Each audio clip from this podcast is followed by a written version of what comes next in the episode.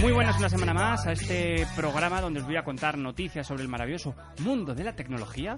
En este maravilloso día de lluvia que estoy viendo en Madrid a morir. Soy Poveda y esto es Culto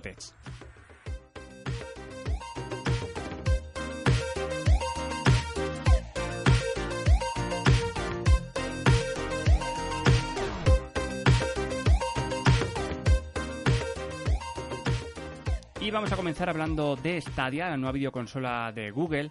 Y bueno, es que están marcando un camino, tanto PlayStation como Google, como Xbox dentro de muy poquito, en el tema del juego en streaming. Pero, pero parece que Google se puede dar un gran batacazo y es que todas las críticas han sido bastante negativas eh, referente a, la consola. Ya no por el hecho de, su uso, que parece ser que, funciona bastante bien, apenas hay latencia, mm, funciona bastante bien en velocidades bajas, sino más por el gran problema que es de entrada pagar tres cosas. Tienes que pagar eh, la suscripción, que son 10 euros mensuales, después tienes que pagar el Chromecast y el mando, que son unos 130 euros, y después tienes que pagar el juego. Estamos hablando de pagar tres veces por, por una única cosa, digamos, que es jugar. Y esto es lo que puede llevar a los usuarios a mandar a la plataforma de Google a tomar por culo. Otra de las grandes quejas, a, pues a día de hoy, y es normal, es la cantidad de juegos que han salido a la venta con la consola. No solo juegos que no son novedades. Estamos hablando de juegos como el Final Fantasy XV, que ya salió hace uno o dos años, juegos como Tomb Raider, juegos como Mortal Kombat 11. Son juegos que están muy bien, que están muy bien, pero no son nada exclusivos ni nada novedosos. Por lo cual, una persona que sea amante de los videojuegos no va a tentarle que pasarse a esta videoconsola nueva con esos juegos. Luego estará el problema de que los grandes juegos de Xbox y Sony jamás estarán seguramente en Stadia. Yo me gustaría darle una oportunidad. No sé si algún día caerá una en mis manos para poder probarlo. Y si cae, pues ya hablaré, hablaré un poco más en profundidad del tema. Yo creo que es un avance hacia algo que puede funcionar, como he dicho.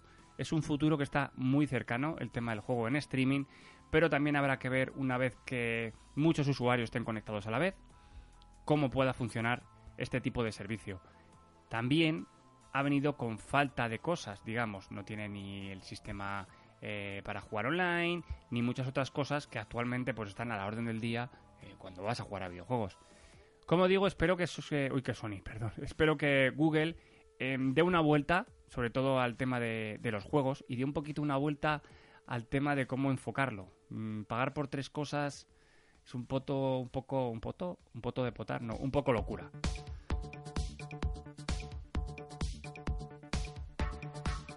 Motorola va a sacar un teléfono nuevo de estos antiguos, de concha, de los vintage, de lo que nos gustaban, de los que se doblaban y te entraban en cualquier bolsillo de cualquier pantalón. Pero, ¿qué sucede? Que en este caso va a ser plegable y va a incluir dos pantallas. Es decir, que tú vas a un teléfono de concha y, al abrirlo pues tendrás una pantalla arriba y una pantalla abajo. Em, ¿Qué voy a decir? La idea molar, mola. Que es pitchy, es pitchy.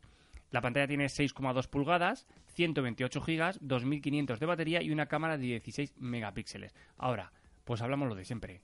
Pues la tecnología, la novedad, lo que vienen son las cosas fresquitas. Pues 1.360 euros de nada. Para un teléfono mm, plegable de concha. Pero como siempre digo, en el mercado hay todo tipo de personas. Hay todo tipo de personas. Y Disney Plus ya ha salido, ya está en el mercado, ya, la gente lo puede usar. En marzo llegará a España. Estoy deseando tenerlo. Y gracias a que ha salido ya en Estados Unidos y en otras zonas, cuando llegue aquí, pues estará perfeccionado. Y es que ya más de 10 millones de personas se han suscrito a la plataforma de Disney, donde vas a poder ver pues, todas las películas de Toy Story, vas a poder ver a la Cenicienta, vas a poder cómo muere, cómo muere Mufasa en 3D y en dibujos. Pues una maravilla. ¿Qué pasa? Que ha venido con muchos problemas técnicos. No solo problemas de visualización como ha pasado con los Simpson, porque os recuerdo que Fox ha pasado a ser de Disney, por lo cual allí pueden emitir los Simpson, sino problemas técnicos, que funcionen mal las aplicaciones, que se desconecten, cuelgues y este tipo de cosas que siempre pasan, siempre pasan realmente cuando estrenas algo.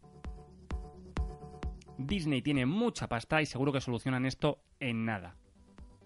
Mientras, como digo, aquí en tierras hispanas, en España, lo estoy esperando con los brazos abiertos, ya que toda esa novedad, todas esas series nuevas de Marvel, me llaman mucho la atención. Y aparte me van a quitar todos los dibujos animados de Disney de plataformas como Netflix y mi hijo lo necesita.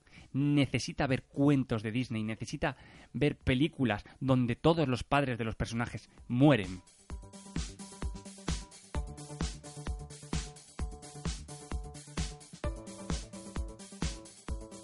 Parece ser que Amazon también quiere ser el rey indiscutible de la música y es por eso que Amazon Music amplía su acceso gratuito para competir con plataformas como Spotify o Apple Music. Ha extendido, digamos, el acceso gratuito a playlists y emisoras a sus aplicaciones tanto de iOS, Android, al Fire TV y a la web. Por ahora este servicio gratuito solamente está en Estados Unidos, Reino Unido y Alemania. Lo que está claro es que este servicio, como también pasa con Spotify, pues incluirá anuncios. Entre las listas de reproducción que pasan a ser accesibles están All Hits, que reúne éxitos de todo el mundo, Fuego Latino, Fuego Latino, que incluye todos los temas estos más latinos que estamos escuchando cada dos por tres, y Country Head, que son canciones, pues como el mismo nombre dice, pues countries. Os recuerdo que Amazon incluye este servicio en sus opciones Prime y Unlimited, sin anuncios, pero con un pequeño coste.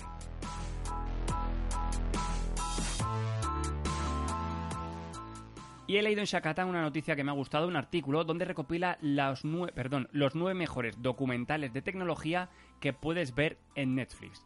El gran hackeo, por ejemplo, que habla del escándalo de la privacidad que desató todo el tema del Facebook y el Cambridge Analytica. Silicon Cowboys, que este está muy bien y lo he visto, que es la historia de Compa Computer. Luan Han Behold, que está dirigido por el cineasta Werner Herzog, y este documental pues analiza lo que viene a ser el impacto de tecnología en la vida humana. Print the Legend, que habla sobre la tecnología de la impresión 3D y cómo va a cambiar el mundo. AlphaGo, que habla sobre todo el tema de la inteligencia artificial de Google, creada para competir con, el famoso juego de Go. Terms and Conditions, que viene a ser términos y condiciones, que habla sobre la sorpresa, digamos, que lo que la mayoría de usuarios aceptan al, al pulsar en los términos y condiciones. Banking of Bitcoin, que también lo he visto, y a través de una serie de entrevistas con entusiastas y expertos, pues este documental nos acerca al origen de la tecnología que da vida al maravilloso mundo del Bitcoin y todo lo relacionado con las criptomonedas.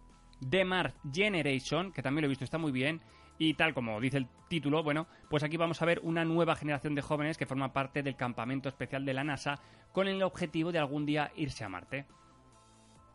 Y para finalizar, Apex, la historia de cómo un fascinante fabricante friki buscó cambiar las reglas al presentar un hipercar de alto rendimiento que ahorraba combustible. Como os digo, esto es una serie de documentales que podéis encontrar en Netflix y las recopilaciones de sataka.com.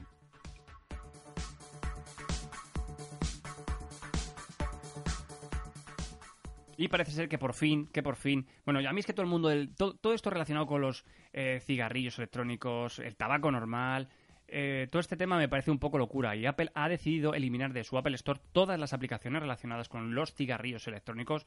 Como sabéis, en Estados Unidos está habiendo mucho, mucha, eh, mucha discusión sobre si eliminarlos o no. Parece ser que hay gente que ha fallecido debido a un mal uso. Eso sí, yo creo que ha sido un mal uso de los cigarrillos electrónicos o vapeadores, como llaman. Y es por esto yo creo que Apple se ha, querido un poco desligar de toda, de toda esta movida y decir, mira, mejor eliminamos todas las aplicaciones que tengan relación con este tipo de cigarrillos y nos curamos en salud.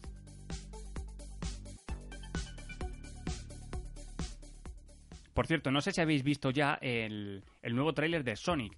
Os recuerdo que Sonic sacó un tráiler hace unos meses en las que Sonic parecía, eh, yo qué sé, Cher.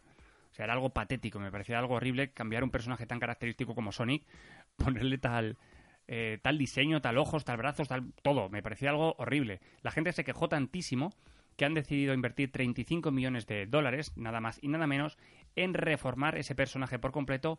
Y ahora podéis ver el tráiler nuevo que está muchísimo mejor. La película seguramente sea una auténtica mierda, pero al menos el personaje sigue es tan carismático, digamos, como el videojuego. Para eso han contratado a uno de los diseñadores del Sonic eh, principal, del Sonic de hace años.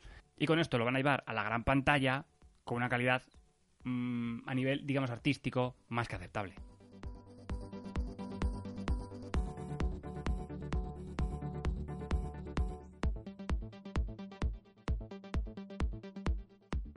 Y hasta aquí el programa de hoy. Por favor, dejadme comentarios, dejadme estrellitas, entrad en iVoox, todo lo que queráis, me preguntáis, feedback, me podéis escribir a cultopodcast.gmail.com, en Twitter arroba cultopodcast.